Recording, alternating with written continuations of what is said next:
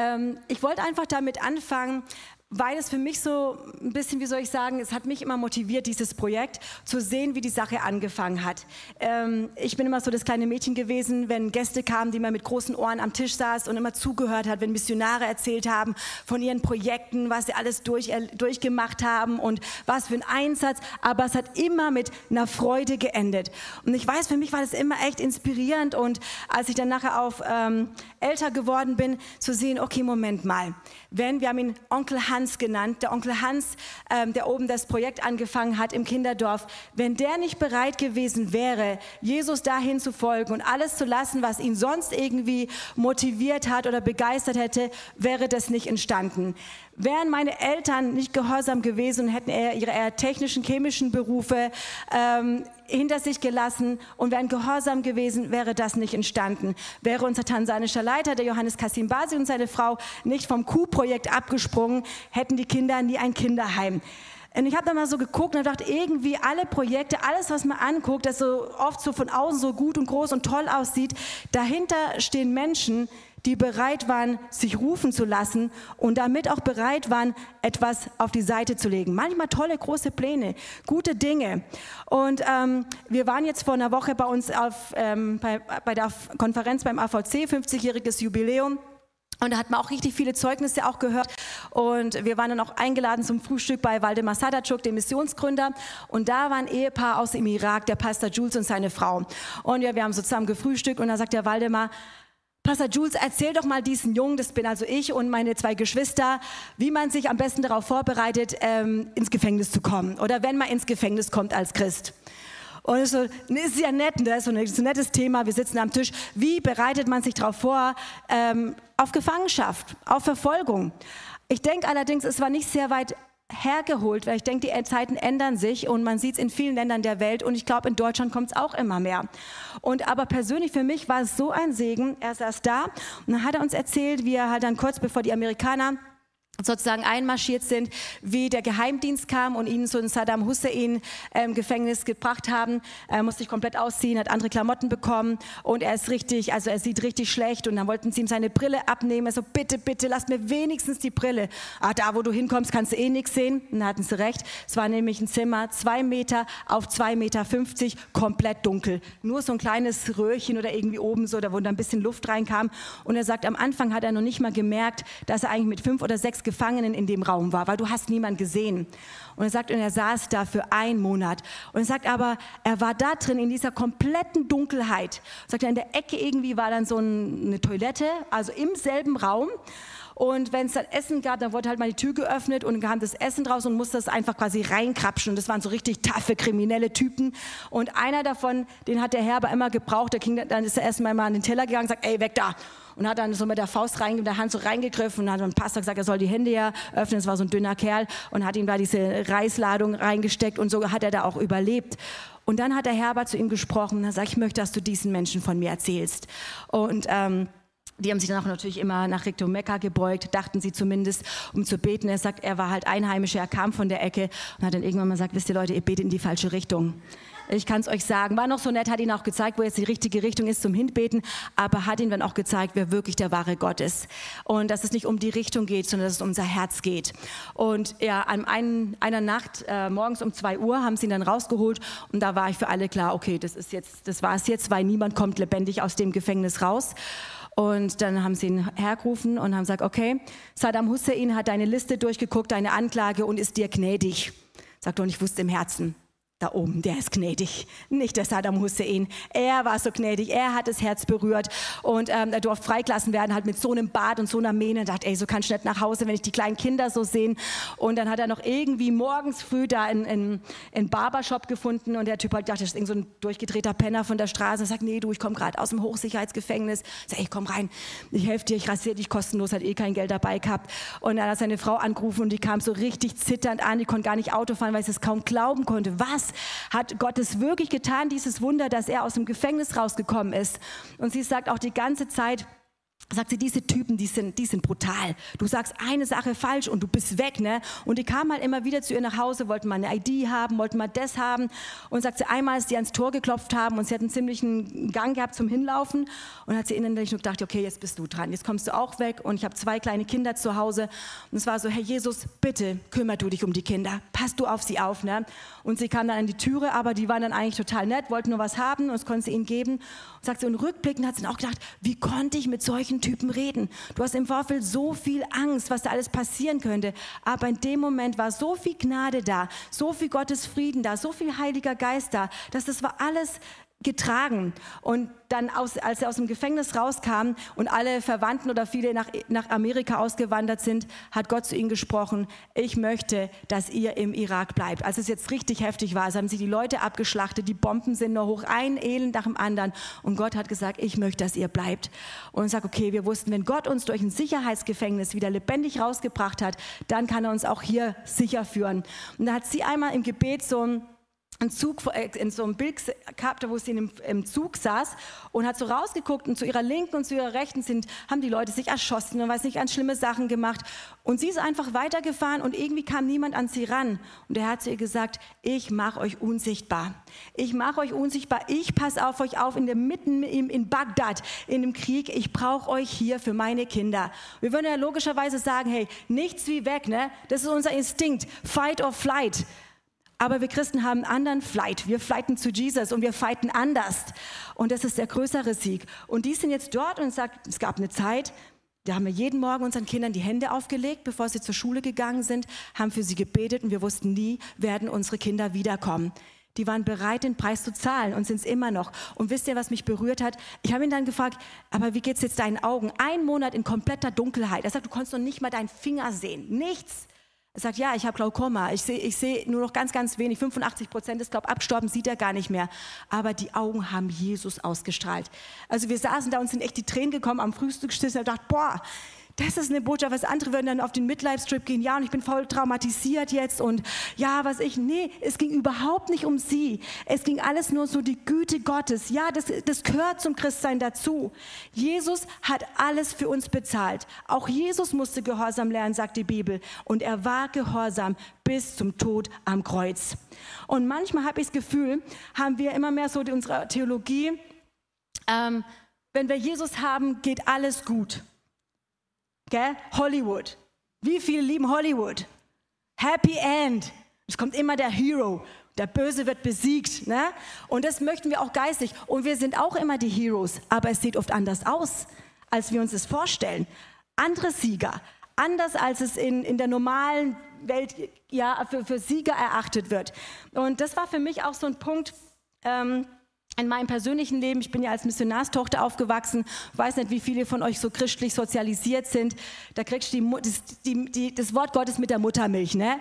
Da kann man, ja, da weiß man schon so viel, dass man manchmal denkt, Mama, ich weiß es. Und dann immer der Bibelfest, Kinder, denkt dran, wer viel weiß, von dem wird viel gefordert. Ich habe nie viel wissen wollen, ja. Das habe ich mir nicht ausgesucht. Ne?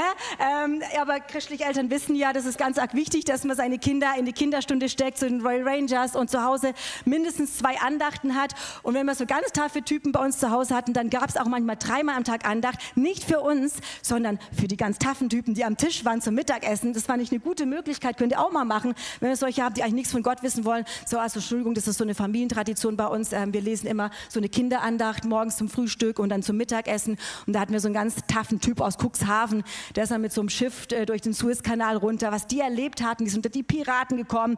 Und dann kam er nach x Monaten in Dar es Salaam an und die kamen dann zu uns nach Hause. Mama hat sich ihre Wäsche durchgewaschen. Und dann, als wir einmal gebetet haben, dann war er weg. Nee, die, die beten, nee, das kann er nicht haben. Und dann waren wir zwischenzeitlich in Deutschland Deutschland, kam zurück und ihm ging es grottenschlecht in Dar es Salaam. Er war quasi so ein moderner Sklave auf dem Schiff, der nie Geld bekommen hat. Und da hat er sich an uns erinnert, dass wir dankbar sind für unser Essen. Und dann kam man, stand wirklich erster Tag quasi und er stand vor der Tür. So ein ganz taffer Atheist, nö. Und Papa und Mama haben Kinderandachten von Jost Müller Bohn gelesen und weiß ich nicht. Und am Schluss kam er an den Punkt, dass er für uns die Geschichten gelesen hat. Und wir so, Onkel Dietmar, willst du nicht dein Leben dem Herrn Jesus geben? Nö. Onkel Dietmar, bet doch einfach. Nö, ich bete nicht. Ist nicht schwer, wir bringen es dir auch bei. Na, schlussendlich hat Onkel Dietmar sein Leben Jesus gegeben nach einiger Zeit und er ist ein tolles Werkzeug in Gottes Händen geworden, ist schon längst im Himmel. Ja, aber einfach mal ist so christlich sozialisiert, man weiß so viel und die Gefahr ist, dass man vielleicht an Jesus vorbeigeht. Dass man so viel weiß, dass man immunisiert wird, ein Stück weit. Aber das Gute ist, Gott weiß ganz genau, was für Bakterien oder sonst was er in unser Leben bringt, um uns manchmal auch wach zu rütteln. auch Virusse. Ich glaube, Corona war vielleicht auch ein bisschen ein Aufweckruf für manche. Manche sind aber am Sofa eingeschlafen bei sich zu Hause, vergessen, dass es auch noch Gemeinschaft gibt, außer Zoom. Da müssen wir auch beten, dass Gott die auch noch ein bisschen wachdrüttelt. Das ist merken, das ist wichtig, dass wir, solange wir die Chance noch haben, dass wir zusammenkommen, dass wir mit Gemeinschaft haben. Ich war mal in China vor ein paar Jahren in, in, in, einem Gottesdienst und wir hätten eigentlich predigen sollen an dem Sonntag. Und dann meinten sie, nee, irgendwie der Pastor meinte, nee, ähm, lass es mal lieber, ich war mit meiner Schwester, irgendwie haben sie keinen Frieden gehabt. Und ich bin froh, die Monika Hauser hat mir dann hinterher gesagt, du Debbie, ich habe so viel für dich beten müssen während der Fahrt. Ich habe immer das Gefühl gehabt, du wirst, du wirst verhaftet werden. Aber Gott sei Dank hat sie es mir da noch nicht gesagt gehabt, das hat mir nicht, nicht so ermutigt. Aber die kommen zusammen ne? und wir waren in zwei, drei Hausgemeinden und haben dann halt nicht da gepredigt, sondern die haben es dann freigestellt, Leute, heute Nachmittag sind die Mädels nochmal da. Wäre es damit einfach auch Leute die Möglichkeit sagen, nee, mir ist es zu riskant, dann irgendwie eingelocht zu werden wegen diesen Ausländern, die hier bei uns predigen, dass es jeder frei entscheiden können. Aber dann waren wir in einer anderen Gemeinde und der Pastor ganz gleich, ich habe es dem Geheimdienst gleich gesagt. Also ich halte mich nicht an deren ihre Regeln hier. Bei uns kommen Ausländer her und die dürfen predigen. Wir sind eine Gemeinde, also wenn, dann könnt ihr mich auch gleich mitnehmen. Und der Herr beschützt die. Wir waren dort, wir, haben, wir konnten ihre Sprache nicht verstehen, aber da war eine Gegenwart Gottes. Die wissen, was sie an Jesus haben. Die wissen, wer Jesus ist. Ne? Und wenn man nicht bereit ist, für eine Sache zu sterben, dann brauchst du auch nicht für die Sache zu leben. Dann hängst du nämlich irgendwie nur so dran, Trittbrettfahrer. Und ich glaube, von denen haben wir viel zu viele. Und deswegen wundern wir uns manchmal auch, ja, aber warum erlebt man Gott in Deutschland nicht so sehr? So sehr, wie man sich hingibt, so sehr kann man ihn erleben. Es liegt auch an uns. Jesus ist ein Gentleman. Er vergewaltigt niemand, er zwingt sich niemand auf. Aber was wir beten können, ist, Herr Jesus, schenk uns einen größeren Hunger. Schenk uns einen Durst. Ich bete es manchmal. Herr Jesus, wenn ich merke irgendwie, ah, ich bin abgekühlt, Herr Jesus, komm du rein, rüttel mich wach. Ich will nicht einschlafen. Ich will das Ziel erreichen. Es ist gut, einen guten Start zu haben, aber nur das Ende zählt. Nur das Ende wird gekrönt. Und wie viele sind dann unterwegs, haben Schiffbruch erlitten. Und es geht so schnell. Und es geht so schnell nicht unbedingt mit der Welt Welt draußen, die Welt, wenn die uns kränkt und wenn die Sachen über uns sagen, das, das müssen die, das ist ihr Job. Aber dann hier in der Gemeinde, ja, der Bruder sowieso.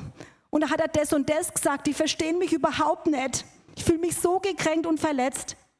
Dann ist dein altes Ich auch nicht gestorben. Müsste man vielleicht nochmal taufen.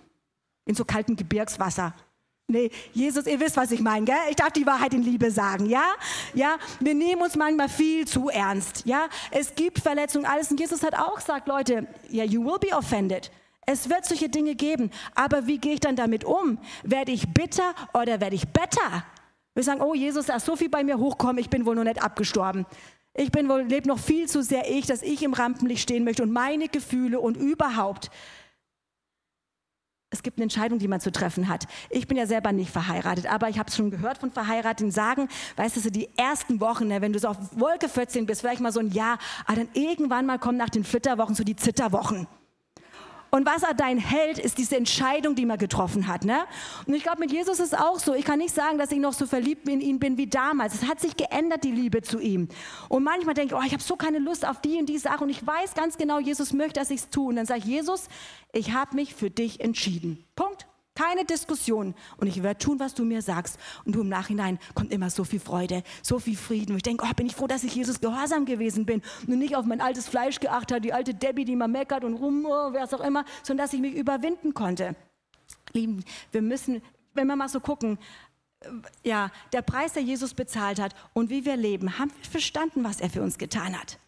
Und bei mir war das dann halt auch so, irgendwann mal ähm, kam es an den Punkt auch, ich meine, ich bin zur Kinderstunde gegangen, habe Jugendstunde gemacht, man musste in jede Gemeinde und als Missionarskind darf es auch immer in die erste Reihe oder zweite mit dem mega Anlage, Soundtechnik in Afrika, Hauptsache es dröhnt, ähm, dann ist alles gut, ne? dann, ist, dann ist Gott da. Also ich denke manchmal schon her, unsere Ohren, wir haben dann manchmal schon von Mama Tempotaschentücher bekommen zum Reinstecken, dass wir wenigstens nicht ganz gehörgeschädigt sind.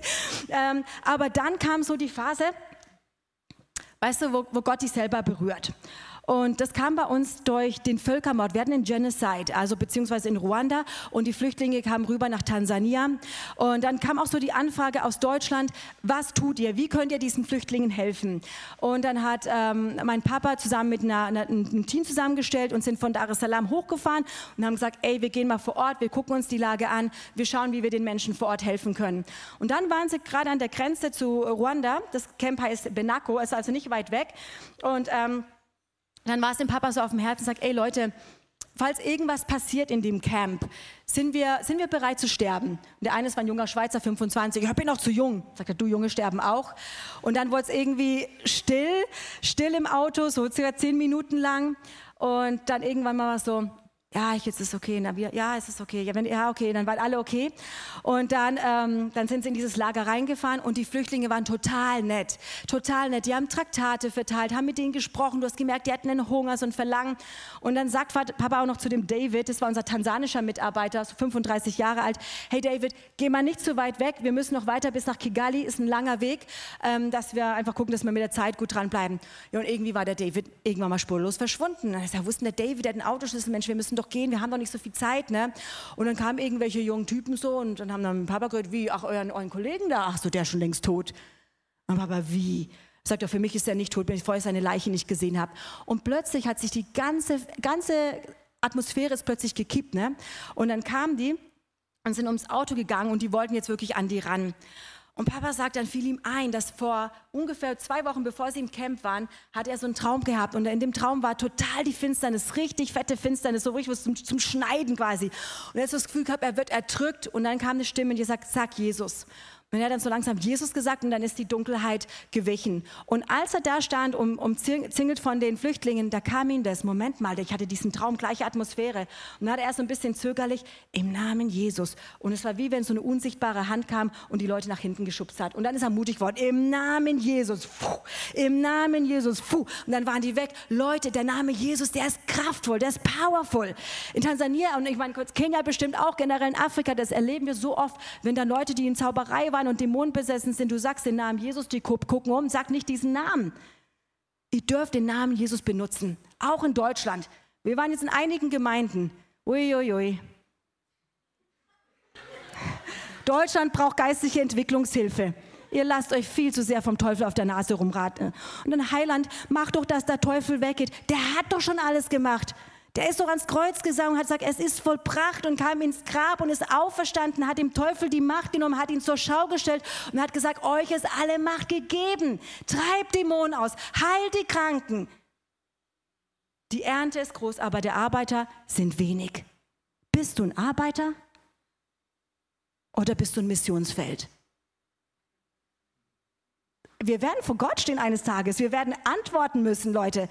Das ist ernst. Wir können uns nicht so ein Christentum erlauben mit auf dem Sofa und ein bisschen sitzen und mal ein bisschen hier beten, halbe Stunde Hauskreis. Wir müssen radikal werden, weil der Teufel ist radikal. Er zerstört Menschen radikal. Geh, laufst doch Deutschland. Die Menschen sind so belastet. Die sind so gebunden. Da ist so viel Arges in Deutschland und wir sind das Salz der Welt. Wir sind das Licht der Welt. Wo ist das Salz? Wo ist das Licht? Leute, die Zeiten ändern sich auch in Deutschland. Darf ich euch heute Morgen herausfordern, mal eure Entscheidung zu überprüfen, euer Leben mit Jesus zu überprüfen? Er sucht Menschen. Nicht jeder muss Missionar nach Afrika gehen und so, aber da, wo du bist in deinem Job, bei Bosch, bei Siemens, wo auch immer im Olgele, da braucht Jesus dich. Da will er, dass du Salz bist, dass du Licht bist. Da hat er dich berufen, das ist der richtige Platz und da sollst du es ändern. Aber manchmal habe ich das Gefühl, man sieht keinen Unterschied weil wir nicht, uns nicht vom Wort Gottes erneuern lassen. Das ist ein Prozess. Der erste Schritt ist ja, Jesus klopft an die Tür meines Herzens und ich habe ihm mein Leben gegeben, aber dann fängt es erst an. Dann fängt es erst an, dann kommt er richtig ran an die Zimmern unseres Herzens. Dann müssen wir erneuert werden, weil sein Königreich ist komplett anders. Komplett anders, ist verrückt. Wir sagen hier Sparbuch, Häusle bauen, alles und er sagt, gebt, es wird euch gegeben. Und je mehr mir gibt, in gerüttelten, geschüttelten Maß kommt rüber. Und es stimmt wirklich. Ich probiere die Prinzipien wirklich gerne aus, weil Prinzipien sind Prinzipien, die ändern sich nicht. Wenn ich hier meine Bibel loslasse, Erdanziehungskraft, die wird runterfallen. Das ist auf jeden Fall so. Das hat sich noch nicht geändert. Und die Prinzipien Gottes verändern sich auch nicht. Trachte zuerst nach dem Reich Gottes und alles andere kommt. Wirklich, wenn wir mit ganzem Herzen nach dem Reich Gottes trachten, wenn wir ihn an erste Stelle setzen, du, du kannst gar nicht, du kannst deinen Segeln gar nicht entkommen. Also ich hab, jetzt gibt es ja so auch gerade in Afrika ganz viel mit dem Segnungen, Segnungen und man kommt zu Gott für lauter Segnungen. Man möchte nur gesegnet sein. Voll das egoistische Evangelium. Prosperity Teaching. Ist völlig falsch. Weil wenn ich im Willen Gottes bin, dann sind seine Segnungen automatisch über mir. Dann muss ich nicht in der Ölwanne stehen, Zauberei machen, weiß ich was, damit ich reich werde. Nein, er gibt die Vision, he gives the vision and the provision. Er gibt uns genau das, was wir brauchen.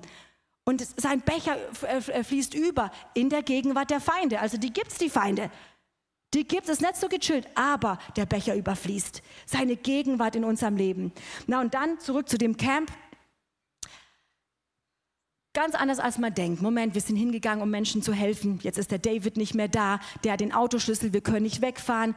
Ähm, was machen wir? Und jetzt im Namen Jesus, die Leute sind so richtig weggeschubst worden. Und dann sagt mein Papa zu den Leuten, hey, setzt euch ins Auto, betet wie noch nie zuvor. Und ich laufe mal los und gucke, dass ich Hilfe kriegen kann. Und er läuft los, ist zur UN gegangen, zum Roten Kreuz. Und dazwischen waren halt so ein paar Typen, die so halt kämpfen wollten. Und mein Papa ist ein bisschen der Choleriker. Und er wollte dann auch mal so ein bisschen zurückschieben und so. Da gesagt, ups, falsche Reaktion. Das wollten die nämlich genau. Die haben das provoziert provoziert. Und dann hat er gemerkt, okay, nee, das kannst du nicht machen. Hier ist es eine geistliche Sache. Hat dann nur gebetet, freundlich gegrüßt, kam dann dort an an dem Lager und dann konnten die ähm, einen, einen Hubschrauber mobilisieren und sind im letzten Moment wirklich in dieses Camp reingekommen, als die wirklich schon wieder am Auto waren und uns knacken wollen, die hätten die umgebracht. Und dann hat man das Auto aus dem Camp rausgezogen, beim Roten Kreuz durften sie unterkommen und dann haben wir plötzlich die Nachricht nach Dar es Salaam bekommen. Damals gab es noch keine Handys, hat alles länger gebraucht. Und ich weiß, wir saßen am Essenstisch bei uns abends, wir hatten keinen Strom Strom, Kerzen waren an und plötzlich ist der eine Mitarbeiter, der eigentlich auf den Outreach mitgegangen ist, sitzt bei uns im Wohnzimmer. Der Onkel Henry haben ihn immer genannt. Und ich höre ihn, wie er mit Mama redet, ja, der David ist nicht mehr da. Keine Ahnung. Wir, sind am Suchen, wo der David ist. Und ich habe das so nebenher gehört. Ich glaube, Mama wollte uns nicht so groß sagen, dass wir keine Angst kriegen. Er sagt, Kinder, wir müssen beten für den David und so, aber hat uns jetzt nicht so viel davon erzählt. Und ich war damals zwölf und habe mir so ausgemalt, ja klar, wir beten. Und er kommt zurück, erzählt uns, wie er sich vielleicht im Wald versteckt hat, ne, und voll des Zeugnis und Halleluja. Und wisst ihr, wie es war? Wir haben ihn entdeckt. Sie haben ihn ausgegraben und den, den hatten sie wirklich wirklich ermordet. Ne? Und wir haben dann nachher hinterher erfahren, wie, die haben dann mit Stangen auf ihn eingeschlagen oder die ganze Zeit gesagt, kommt zu Jesus und Gott liebt euch. Und irgendwann mal ähm, ist sein Kopf aufgeplatzt und hat Amen gesagt und ist gestorben. Und so haben die ihn, sie ihn beerdigt. Und dann wurde er, ja, war auch in Stücke und es war nicht schön, also haben sie ihn dann eingepackt und in mit einem Flugzeug runtergeschickt und wir sind an den Flughafen gefahren. Und ich habe seinen kleinen Sohn getragen, der war damals fünf der Agape und er war so begeistert, als dieses Flugzeug ankam. Ich habe mir gedacht, oh, wenn du wüsstest, dass dein Papa hier gebracht wird. Es war so tough und so unvollständig. Du denkst, Mensch, einer mit der Jüngsten. Und gerade ein Jahr davor war ihr zweites Kind an Malaria gestorben. Also er hat gerade ein Kind verloren und genau ein Jahr später ihren Mann verloren. Ne? Also es war total tough. Waren hunderte bald von Autos, die vom Flughafen mitgefahren sind und den Leichnam da zum Begräbnis zu bringen. Aber die Familie, der Hammer, die haben sich alle in weiß gekleidet und haben gesagt, wir werden Gott nicht anklagen. Wir werden Gott danken, denn er tut keine Fehler. Er weiß, was er tut und wir werden ihn preisen. Da bist mal hingekommen, die Verwandtschaft waren alle in weiß gekleidet, schön die Blumen überall dekoriert. Manche, die zu einer Beerdigung kommen wollten, die, die äh, haben gedacht, das ist eine Hochzeit und sind wiedergegangen. Und das hat so zu mir gesprochen. Ich weiß an der Beerdigung, ich habe wirklich mir gesagt, Debbie, was ist dir dein Glauben in Jesus wert? Wärst du bereit zu sterben? Von außen sieht man ja so gut aus. Ich war ein relativ braves Missionarskind, aus dass Mama mich einmal weggeschickt hat fast, aber der Herr hat dann schon eine Veränderung geschenkt. Ähm, aber was, wie, wie, wie wichtig ist mir es wirklich? Würde ich so ein Risiko eingehen? Und ich weiß, es war der Tag, an dem ich gesagt habe, Jesus, ich möchte ganz mit dir gehen. Dass du nicht der Gott meiner Eltern bist, sondern mein Gott. Ich lade dich in mein Leben für jeden Bereich. Und es wäre mir eine Ehre, für dich zu sterben. Das habe ich schon einige Male revidiert. Ich habe gesagt, es muss nicht sein. Ähm, ähm, aber das war wirklich ernst gemeint und kam von Herzen. Aber das war nur der erste Schritt. Dann kam der Heilige Geist und fing mir an, Dinge zu zeigen, die mir Papa und Mama nie gesagt haben. Wenn die Freunde sind nicht gut, die bringen dich nicht weit voran. Und ich war relativ einsam als Teenager, weil viele von den Mädels, das war einfach so eine Lästergruppe, das war echt nicht toll. Und dann plötzlich kommt der Heilige Geist rein und sagt dir, ey, da hast du meinen Papa angelogen, da hast du die Mama angelogen, Kleinigkeiten. Aber der Heilige Geist, der zeigt, es wird plötzlich so, du hast so eine Unruhe. Und dann auch wirklich das gesagt. Und je mehr, das, je mehr dann auf den Heiligen Geist geachtet habe, umso größer war die Freude auch, die Freiheit, in, der, in die man reingekommen ist. Aber ein Punkt, unter dem ich ganz stark gelitten habe, das war Angst. Ich habe so unter Furcht gelitten, gerade mit dem auch, dass der umgebracht worden ist. Und bei uns in der Nachbarschaft, da wurde ab und zu mal geschossen und da haben sie direkt bei den Nachbars die Türe eingebrochen. Es ist viel passiert. Es ist, wir haben auch viele Leute verloren. Auch der das Projekt gestartet hat, der ist an Malaria gestorben, ein anderer an Typhus gestorben, der, der von Cuxhaven. Also unsere Erde hat schon einige Deutsche beherbergt. Ich glaube, das ist ein Same, der auch aufgehen wird. Ähm, aber da war doch diese Angst. Und ich glaube, die kennen wir auch, ne? diese Furcht. Und ich glaube, das war jetzt auch so die große Sache während Corona. Eigentlich hat man so überlegt, weil ich in Tansania so gehört habe, in Deutschland sind mega Debatten in Gemeinden pro Impfung, gegen Impfung und so weiter. Ich dachte, ob mit Impfung, ohne Impfung, wir werden sterben. Ja, also das ist der Fakt. Und vielleicht muss man sich mal überlegen, was dahinter steht. Ob es mehr die Furcht ist oder ob es wirklich dieser Sicherheitsfaktor ist. Nicht alles einfach nur schlucken und sich Angst einjagen lassen. Das, das hat unser Präsident echt gut gemacht in Tansania, weil ich meine, medizinisch gesehen ist bei uns nicht viel los, da stirbst du an Kleinigkeiten. Aber er hat gesagt, hey, wenn dieser Virus kommt und so schlimm ist, wie die sagen, können wir uns echt nur an Gott wenden. Und dann haben wir diese drei Tage gefastet und gebetet und er sagt, tut Buße. 2. Chroniker 7, 14. Wirklich, weißt du, von oben ein Präsident. Das wäre schon Hammer, wenn der Scholz oder sowas mal was sagen würde. Angela Merkel, stell euch mal vor. Ähm, wir müssen für sie beten, dass Gott ihnen da Licht schenkt, ja. Und Gott kam rein und er hat gesagt, das Wichtigste ist, dass wir keine Furcht und Panik zulassen, weil das wird alles zerstören. Und das so in Frieden in Tansania. Es gab Fälle, Leute sind gestorben an und Corona, Leute sterben an Malaria, an Typhus, an Auto Autounfällen, bei uns sterben ständig Leute. Man kann jede Woche bei einer Beerdigung sein und weiß, das Leben hat ein Ende. Aber das hilft einem auch bewusster zu leben. Und das hat mich so in den letzten Jahren auch beschäftigt, die Ewigkeit. Gott hat die Ewigkeit in unsere Herzen gesetzt. Aber hier hat man manchmal das Gefühl, oh nee, die Ewigkeit, ah, steck sie ins Altenheim, die Ewigkeit. Oder nee, die ist hier, die ist jetzt hier, die Ewigkeit. Und wenn ich mich nicht mit der Ewigkeit auseinandersetze, kann ich auch nicht ewiglich le äh, so, so leben, dass es einen ewiglichen, wie soll ich sagen, ähm, Reward hat. Ja? Und ähm, also meine Devise ist, ich möchte gern in den Himmel ankommen. Nicht gerade so was wie in den Film, so Fuß gerade durchgezogen, das Tor geht zu. Pff, Mann, das war eine Sache. Dieses Erdenleben, Preis dem Herrn hat Gnade geschenkt, wir haben es gerade noch so geschafft. Uh -uh. Ich möchte gerne in den Himmel kommen, siegesreich, mit einer Riesenbeute, mit all dem, was Jesus für mein Leben geplant hat, das möchte ich erfüllen. Ich möchte für Jesus stehen können eines Tages und hören, wohlgetan, du treue Knechtin, sagt man da jetzt auch schon dazu? Du treuer Knecht, ne? Wohlgetan, du bist treu geblieben. Aber das geht nicht einfach nur, wenn wir nicht serious mit Gott sind. Und dann müssen wir ihm immer mal Raum geben, wirklich auch unser Leben zu überprüfen.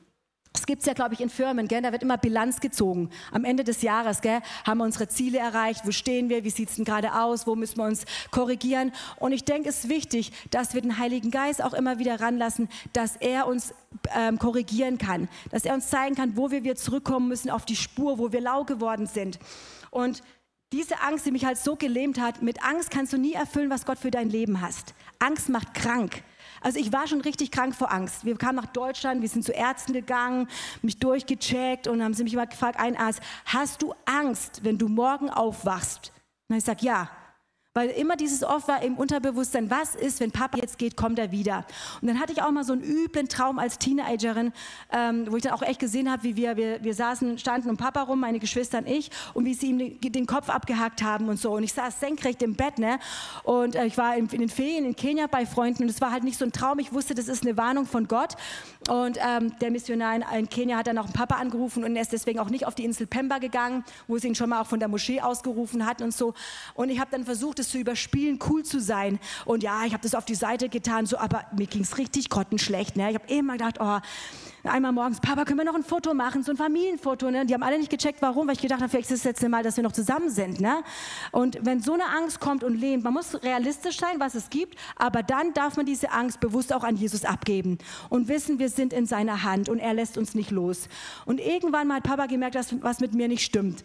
Und dann fragt Debbie, geht's dir gut? So, oh Papa, mir geht's richtig gut. Und ich dachte, jetzt hast du ihn auch noch angelogen. Und dann bin ich zurückgegangen und sage, Papa, mir geht's überhaupt nicht gut. Und er hat dann sofort alles stehen und liegen lassen und haben uns hingesetzt. Sag ich, Papa, seit ich den Traum habe, ich kann nicht mehr richtig essen, ich kann nicht mehr richtig schlafen. Fernschule, ich kann nicht richtig mich nicht konzentrieren. Ich habe immer Angst, du kommst nicht wieder. Und es war so richtig gut, es mal ausgesprochen zu haben. Und da haben wir auch wirklich gebetet. Und da habe ich echt erleben dürfen, wie Jesus mich befreit hat. Und dann, das war ungefähr nur ein paar Monate nach dem, dem Fall, wo unser Kollege ermordet worden ist, hatten wir ein Kindercamp über Pfingsten, über die Füllung mit dem Heiligen Geist. Und die haben das richtig toll gemacht, dieses Kindercamp. Erzählt ja von Petrus, der so feige war, ne, vor von einer Frau Jesus dreimal verraten hat. Ne? Und dann kam die Kraft des Heiligen Geistes runter. Für mich ist es immer Allradantrieb. Braucht ihr in Deutschland nicht so? Wir sind dankbar, wenn wir es haben. Da bist du wirklich im Busch und dann, oh, merkst du, es rutscht, oh, es wird schon schwierig. Drückst auf das Knöpfchen, früher muss man noch kurz rausgehen, am Rad was drehen und dann merkst du auf einmal, wumm, und bist durch. Man kann auch sagen, ne, braucht man nicht, ne, hat vielleicht ein paar Leute, hier schieben können, zieht mal und macht. Und man kommt auch raus eventuell, wenn es nicht so tief ist, aber mit viel, viel mehr Aufwand und Kraft, eigener Kraft. Aber wenn es Gottes Allradantrieb gibt, warum soll man den nicht nutzen? Ja, oh, das war von früher, die Apostel damals haben das gebraucht. Junge, wenn die das damals gebraucht haben, denke ich, brauchen wir das noch mehr in unseren Zeiten.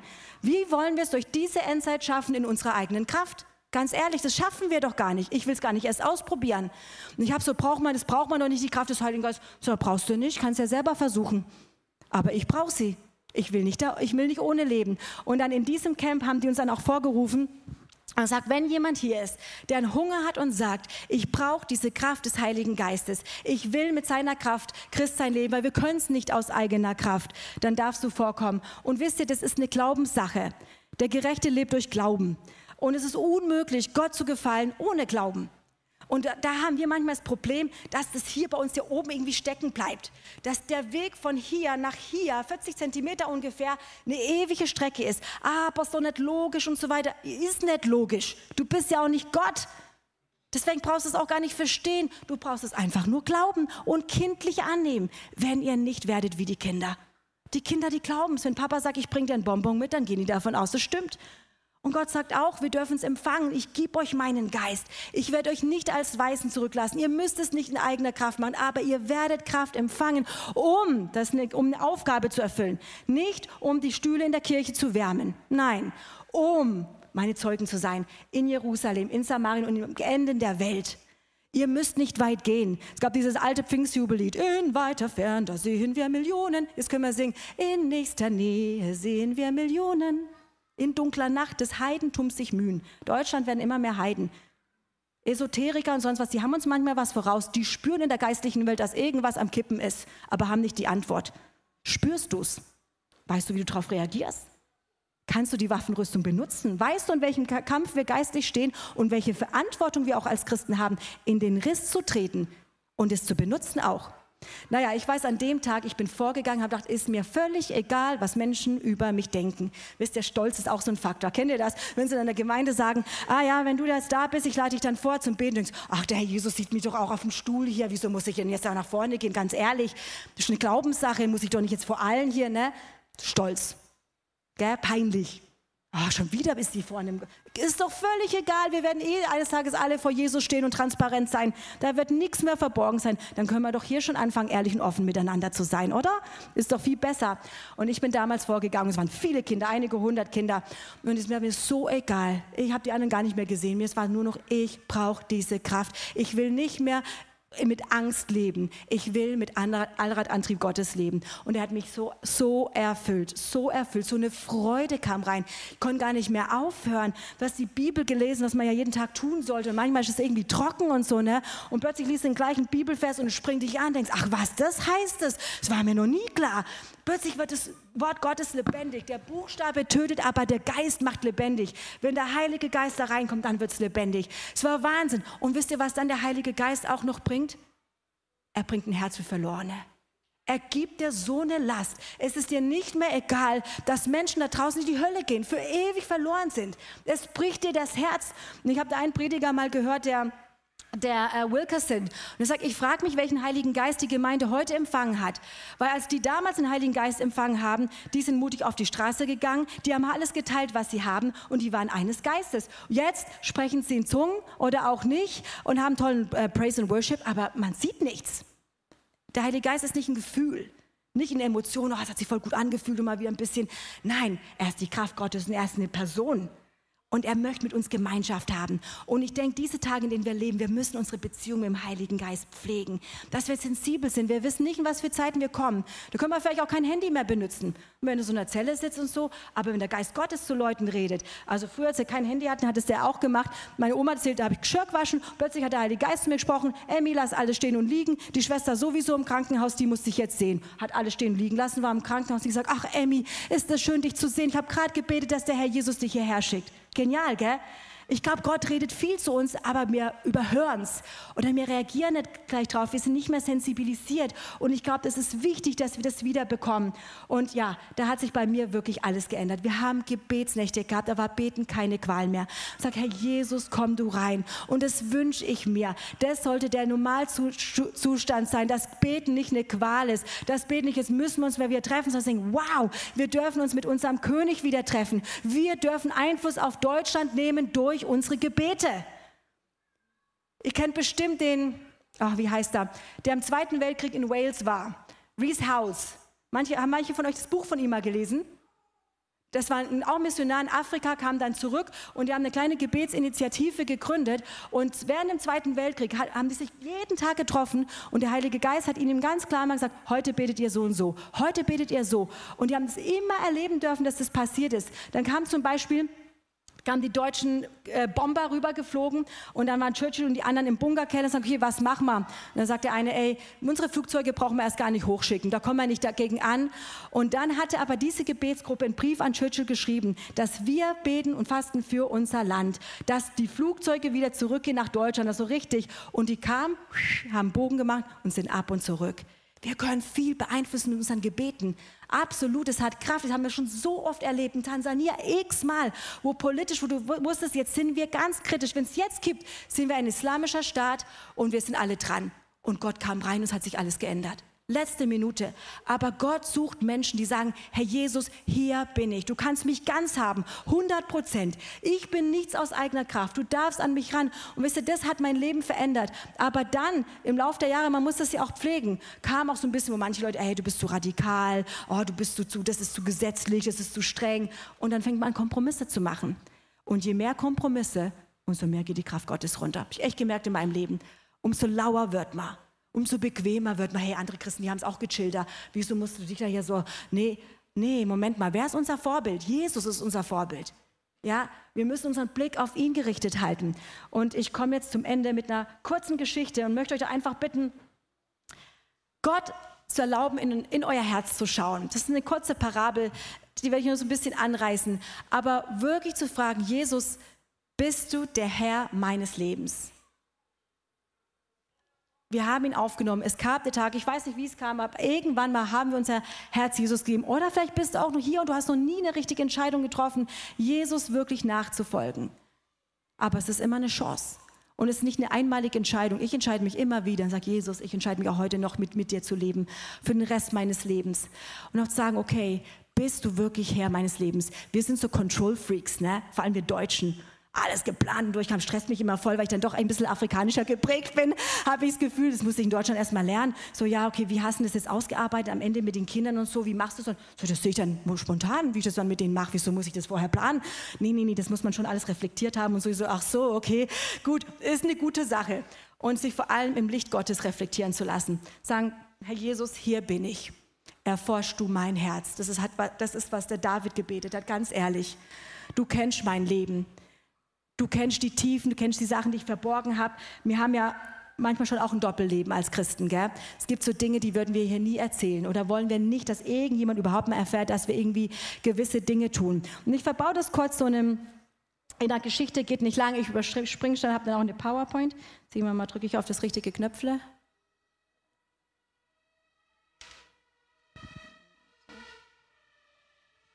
Okay.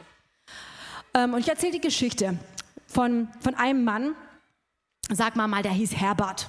gibt ja nicht mehr so viele. Da muss man mal aufpassen. Ja, Heiko, nee, haben Heiko Hammer. Okay, sagen wir mal, der hieß Herbert. Und der Herbert hat in einem wunderschönen Haus gelebt, irgendwo in Stuttgart, mit wunderbaren Blick so runter ins Tal und wunderschönes Haus im neuesten Stil mit seiner Voltar, äh, äh, oben und einfach alles wirklich super, mega fetten ähm, Screen und er sitzt ganz entspannt auf seinem Sofa und ja, Füße hoch und er hat dann so ein stilles klopfen an die Tür und denkt, Mann, wir hatten überhaupt keinen Termin vereinbart. Hm, interessant, guck mal mal, wer das ist. Geht an die Tür und öffnet die Tür und wer steht da? Der Herr Jesus.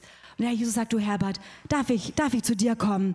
Und ich sage, Mensch, ich fühle mich absolut geehrt. Ich meine, es gibt ja so viele Menschen auf der Welt und dass du ausgerechnet zu mir kommst. Also bist herzlich willkommen. Und du, ich habe da so ein ah, mega geniales Zimmer im ersten Stock, ganz neu renoviert, mit super Blick nach außen, kleiner Jacuzzi noch drin. Jesus kann sich völlig entspannen. Bist ganz herzlich willkommen. Jesus sagt Danke und kommt rein in sein Leben. Die Frage gucken wir uns nachher an, in sein Lebenshaus. Und dann geht er gechillt wieder auf seinem Sofa und denkt, ja, schon, schon echt cool, dass der zu mir gekommen ist. Also ich weiß auch nicht, was ich Gutes getan habe, dass Jesus zu mir kommt. Und plötzlich hört er so ein mächtiges Klopfen, so ein Hämmern und Donnern an die Tür und denkt, was ist das denn jetzt? Ne? Äh, schon wieder jemand, wir hatten überhaupt keinen Termin vereinbart, geht an die Tür und wer ist da? Der Teufel hat schon den Fuß in der Tür. Der ist nämlich richtig schnell. Du gibst ihm eine Chance und er nutzt die Chance. Und die Christen kriegen tausend Chancen und verpassen sie wieder und müssen sich beim Herrn entschuldigen und bitten um die nächste Chance. Leuten von Jesus zu erzählen, Gott in ihr Leben zu lassen, aber er hat drin. Und es ging in Battle und er hat ihn alle möglichen schlechten Gedanken gebracht und beschuldigt über sein altes Leben und es war furchtbar. Ewigkeiten hat er mit dem Teufel da rumgekämpft und irgendwann mal, Gott sei Dank, ging er wieder dann hat er sich aber gefragt, ey, das verstehe ich jetzt aber echt nicht. Hey, Moment, Jesus lebt bei mir im Haus, war völlig ruhig, jetzt müsste er doch hören müssen, dass er nicht gekommen ist. Also es ist jetzt nicht so der tolle WG-Mitbewohner hier. Da muss ich mal gucken, ne, und geht und geht zu Jesus, sagt Jesus, ähm, ich hatte Besuch vom Teufel, ja, ich habe es mitgekriegt, aber bei mir war es ganz ruhig. Sagt er, ja, aber wie, wieso bist du nicht gekommen? Sagt er, ja, ich, ich wohne doch bei dir, nur in dem Zimmer, das du mir gegeben hast. Bei mir war er nicht. Ah, und dann geht er auf seine Knie und sagt, oh Jesus, das tut mir so leid. Ah, weißt du was? Ich gebe dir 50 Prozent von meinem Haus. Ich habe da noch ein paar richtig schicke Zimmer. Und Jesus sagt, Gerne, gerne, ich freue mich drüber. Also Jesus ist der Gentleman, er nimmt, was man ihm gibt, aber er, zwingt sich nicht auf. Und sagt, ach hey, da ist dieses Zimmer hier mit ähm, ja, Verstand, Einstellungen und meine psychische Gesundheit, das Zimmer. Also da darfst du gerne reinkommen und so. Sagt ach ja, das freut mich auch, Mensch. Kann ich auch echt so meine Handschrift sehen, ne? dass es auch heißt, und, und äh, stellt euch dieser Welt nicht gleich, sondern verändert euch durch die Erneuerung eurer Gesinnung, damit ihr prüfen könnt, was der gute und wohlgefällige und vollkommene Wille Gottes ist. Sagt der Herr, aber das machst du richtig toll. Das freue ich mich. Immer wenn du die Bibel liest und, hast, und ich zeige dir was, du bist immer willig, das umzusetzen und dein Denken zu erneuern. Das ist klasse. Danke, dass ich da wirklich in diesem Zimmer deines Lebens wohnen darf. Und da gehen sie zum nächsten und er sagt, ja, das ist immer ein ganz tolles ja, Zimmer hier, ganz viel Fitness, alles vegan und ähm, organisch angebaut und auch keine Kinderarbeit involviert und so. Und sagt, ja, schön, das freut mich, dass du auf deinen Körper aufpasst. Ähm, allerdings sollte er nicht wichtiger werden als ich. Ist schön, dass du darauf aufpasst. Nicht dein Körper ist der Tempel des Heiligen Geistes. Und auf den müssen wir aufpassen, ne? auf den Tempel des Heiligen Geistes. Manchmal sieht er nicht wie so ein Tempel aus, manchmal sieht er wie eine Baracke aus. Und ähm, Manchmal strahlt auch nicht Jesus raus, dann müssen die Fenster geputzt werden und mal ein bisschen klarer Blicke rauskommen wieder. Aber ja, es freut mich, dass ich der Herr deiner Gesundheit sein darf. Aber Herbert, weißt du, manchmal habe ich das Gefühl, wenn du ein bisschen Zwicken und Zwacken hast, das Erste, was du machst, ist zum Hausarzt. Weißt du, ich bin doch der Oberarzt. Komm doch gleich zu mir. Ich bin dein Heiler. In deinen, meinen Wunden bist du geheilt. Involvier mich da einfach mehr. Und pass auf, was du nicht, nicht alles, was angeboten wird, kommt von mir. Frag mich doch erstmal drüber. Ah ja, okay, Jesus, das ist cool. Dann gehen sie weiter, Geist und Anbetung. Und sie kommen so rein in dieses Zimmer und stellt euch vor, was sie sehen. Überall die Fahnen und die T-Shirts. Bayern München, nimm mal mal hier, nimm mal nicht einen Stuttgarter, nimm mal Bayern München und da überall und so. Oh. Und Jesus guckt rein und sagt, hm, ja, da ist recht, da geht ganz schön viel Geld und Zeit drauf und so. Also eigentlich ist es immer deine Lobpreiszeit, deine Anbetungszeit. Weißt du, ich bin ein eifersüchtiger Gott. Ich wünschte mir, dass du dir dass du mir mehr Zeit gibst als dem Bayern München Club. Und so einfach nur zu deiner Korrektur, weißt, wenn ich in dieses Zimmer einziehen soll, ähm, dann wäre schön, wenn du ein paar von den Sachen ein bisschen abnimmst, dass ich wirklich auch merke, dass ich der Herr in diesem Zimmer bin. Ah, Jesus, okay. Ja, okay, ich gebe dir meine, meinen Geist, meine Anbetung, den Raum darfst du auch gerne einziehen, Jesus. Und dann kommt an den Punkt, sagt Jesus, ja, das ist mein absolutes Lieblingszimmer, Großfamilie, die du mir geschenkt hast. Ja, du darfst den ganzen Raum haben mit allen meinen Kindern und Enkelkindern und die Großeltern leben auch noch und so. Jesus sagt, ja, du, ich fühle mich immer so richtig wohl in deiner Familie. Ihr habt mich richtig zum Mittelpunkt gemacht. Das freut mich auch, wie du dich so investierst in deine Kinder und das, was ich in sie gelegt habe. Du kitschelst es raus, du förderst es. Das finde ich klasse. Du bist ein richtig guter Papa. Herbert, du nimmst dich Zeit auch für deine Frau. Super. Also da, da bin ich echt zufrieden. Ich danke dir dir ganz arg Herbert und der Herbert geht denkt, ah, super, 50 Prozent, ich bin doch echt großzügig, dass Jesus 50 Prozent meines Lebens haben darf. Ne? Und er geht und entspannt sich und stellt euch vor, was kommt, ihr könnt euch vorstellen, und wer steht an der Tür? Der Teufel, diesmal mit beiden Füßen drin. Und der Kampf wird noch härter als zuvor und denkt, nein, es kann es doch nicht sein. Und naja, es geht wieder vorbei, er schafft ihn irgendwie wieder raus und er ist völlig frustriert und sagt, das verstehe ich nicht. Warum habe ich da keinen Sieg? Ich habe doch Jesus jetzt 50 Prozent meines Hauses gegeben. Wo, wo, wo ist er? Und er geht zu Jesus und ist total verbunden, sagt Jesus, ich, ich verstehe dich wirklich nicht. Ich habe gedacht, du bist mein Herr, mein Retter, mein, mein Erlöser und was passiert? Ich werde geknechtet vom Teufel, so ein harter Kampf. Sagt Jesus, weißt du, Herr, aber die Sache ist, ich wohne bei dir. Du hast mir zwar 50 Prozent gegeben, aber ich bin nicht der Herr deines Hauses.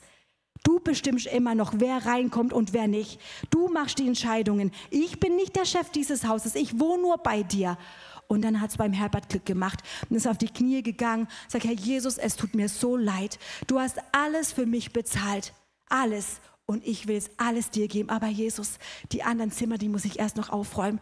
Da ist noch so ein paar Sachen drin, die, ah, die will ich eigentlich nicht, dass du die siehst. Da muss ich mich echt schämen. Und Jesus legt seinen Arm um und sagt, Herbert, deswegen bin ich gekommen um Leben aufzuräumen, um kaputtes neu zu machen. Siehe, ich mache alles neu, um Gefangene zu befreien. Ich kenne deine Gefangenschaft. Ich bin gekommen, um dich zu befreien. Du brauchst dich nicht zu schämen.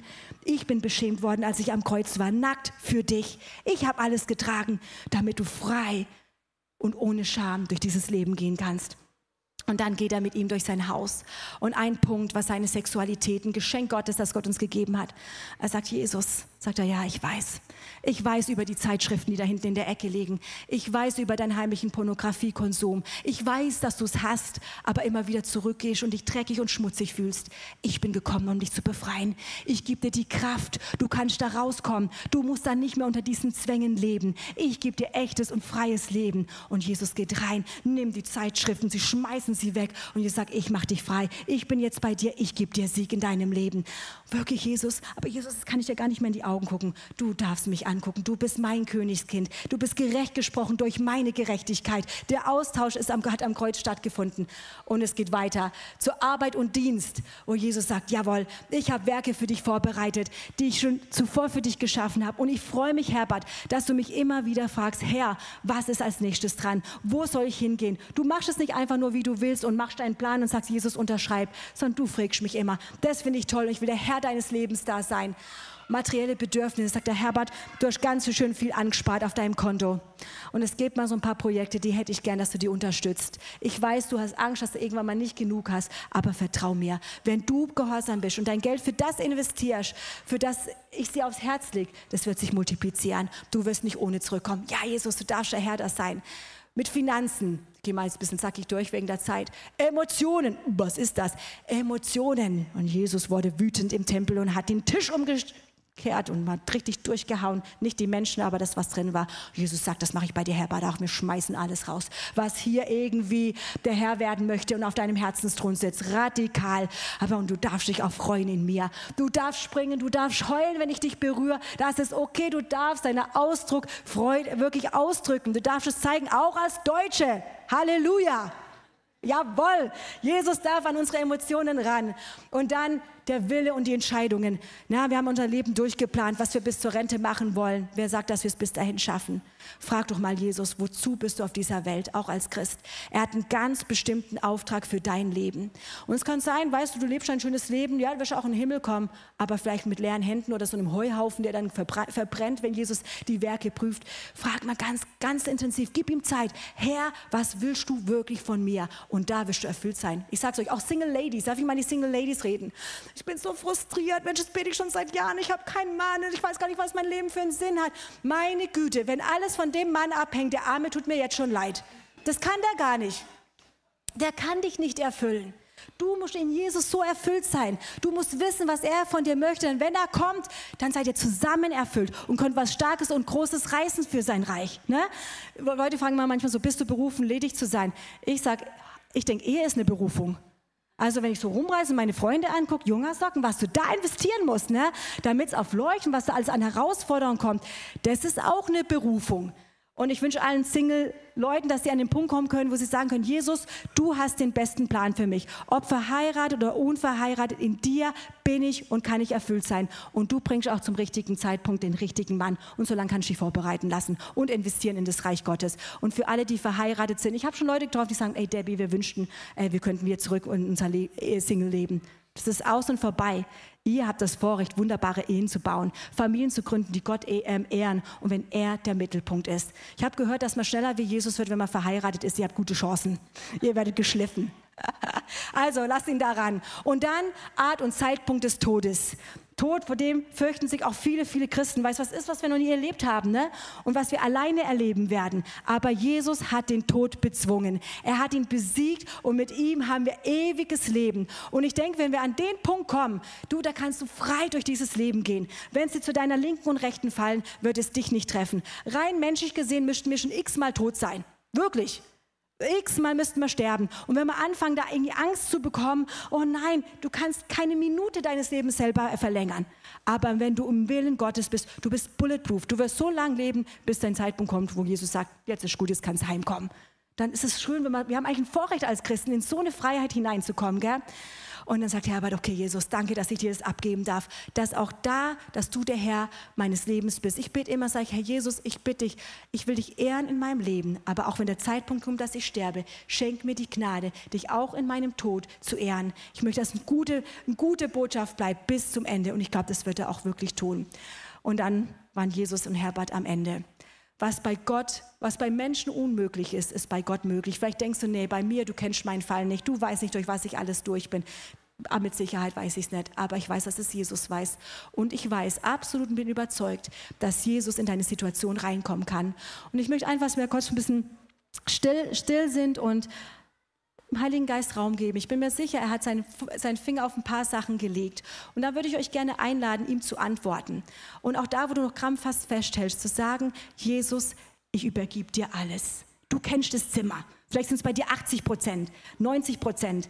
Ich weiß es nicht, aber ihm das zu übergeben. Ja, genau noch zum Schluss. Der Herbert, als das ganze Haus Jesus gegeben hatte, plötzlich kommt da wieder dieser Schlag ne, an die Türe, ihr wisst schon, und er kriegt einen Schrecken, denkt, oh, jetzt muss ich hingehen. Und dann geht Jesus vor und sagt, hey, nee, ich bin der Hausherr, ne? schon in Ordnung. Und er geht hinterher und denkt, okay, das will ich sehen. Und Jesus geht in Kraft und Majestät die Treppen runter, öffnet die Türe und der Teufel steht da, wird kreidebleich und sagt, Entschuldigung, ich habe mich an der Hausnummer geehrt und rast weg.